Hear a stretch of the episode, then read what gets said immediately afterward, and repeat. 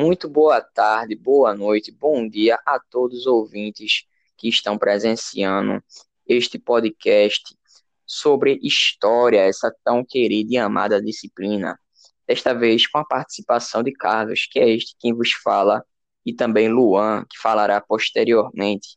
Nesse episódio, vamos falar sobre a Segunda Guerra Mundial e seus antecedentes. Primeiramente, para compreendermos esse grande conflito do século XX, temos que voltar aos os finais da, segunda, da Primeira Guerra Mundial. Bem, nesse período final, acontecem graves consequências para a Alemanha, dentre elas o Tratado de Versalhes, que impunha diversas sanções a esse país, em que ficou limitado no seu poder econômico e militar. A Europa estava totalmente devastada. Além disso, a Itália teve sua vitória mutilada. Ela foi traída é, pelos países em que ela participava na Primeira Guerra Mundial.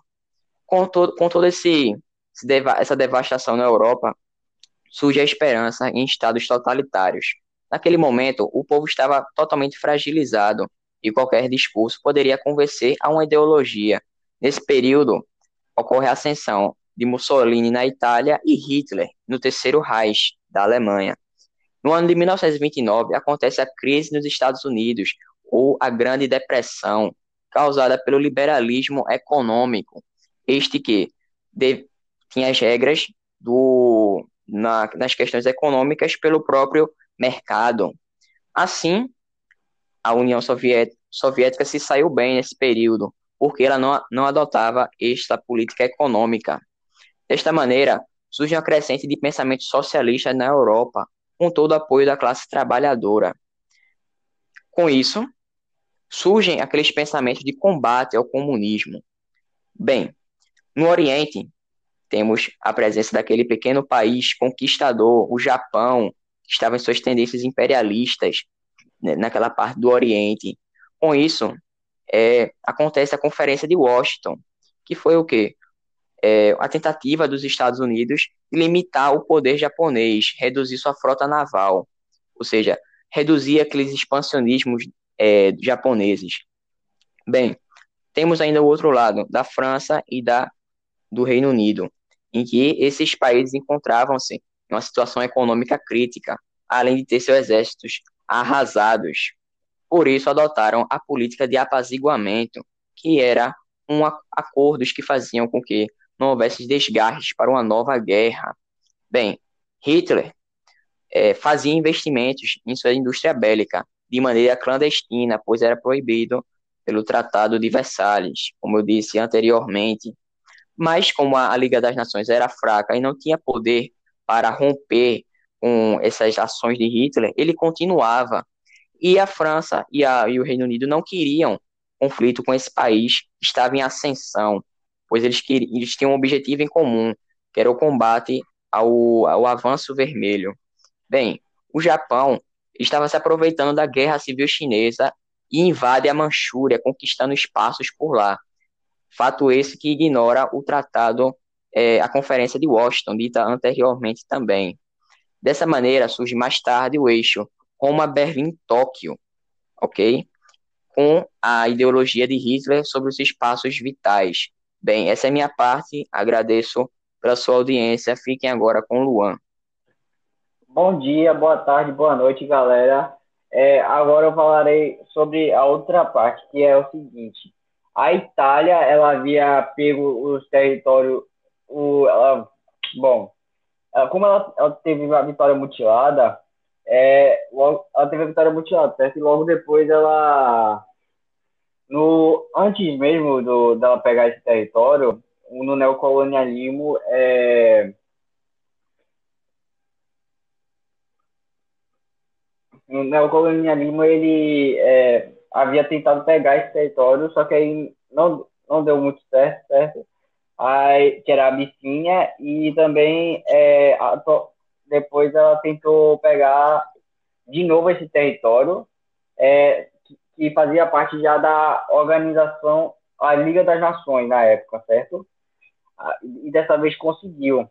Aí depois a situação havia favorecido entre a Itália e a Alemanha, formando o eixo Roma-Berlim.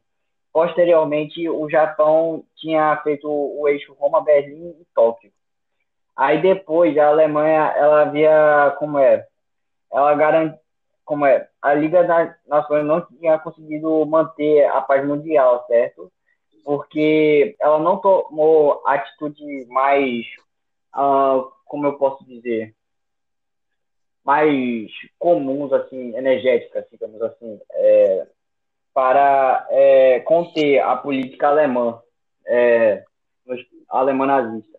É, é, Hitler o Partido Nazista haviam propondo o espaço vital e eles queriam expansão territorial e, e também eliminação dos inimigos alemães, que eram basicamente é, pessoas que tinham políticas diferentes e que, que, eram comunistas e também outras etnias como é, judeus, ciganos e e bom é, negros e também tinha homossexuais também tinha homossexuais também não gostava. É, aí houve diversos interesses políticos que estavam em jogo naquele momento que era a necessidade de manter a paz a crescente simpatia dos grupos de várias regiões pelos regimes totalitários o, o avanço o, te, o terror assim a, o temor do avanço comunista e, e a, partir da, a partir da União Soviética e a promessa dos nazistas de combater essa expansão, certo? É, aí os países desejavam a paz com a Alemanha por conta disso, certo? Por, por conta do temor, por conta do temor, do temor comunista, tá ligado? Aí é, ele iniciou uma, uma campanha que é, que desejava pegar é, de volta territórios germânicos que foram perdidos no Tratado de Versalhes, que foi o tratado que separou a Alemanha.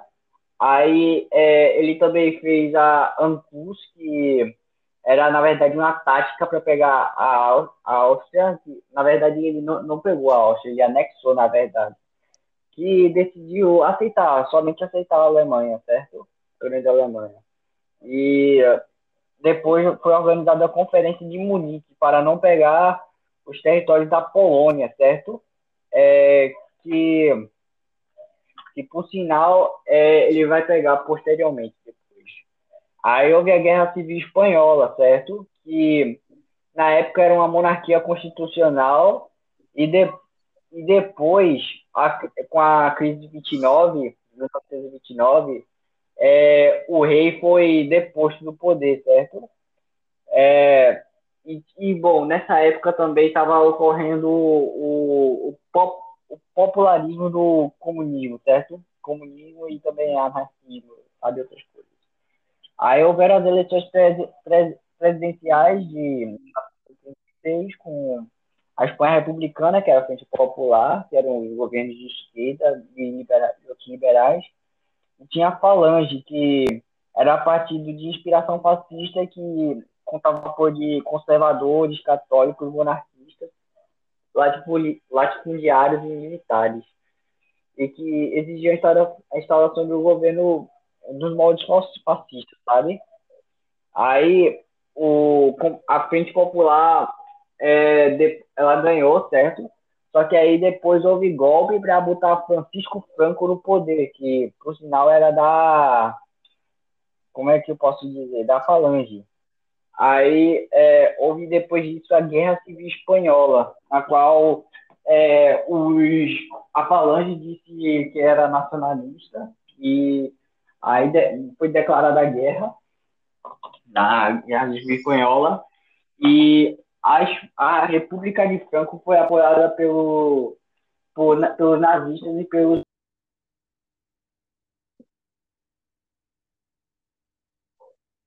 Bem, agradecemos a sua participação neste podcast.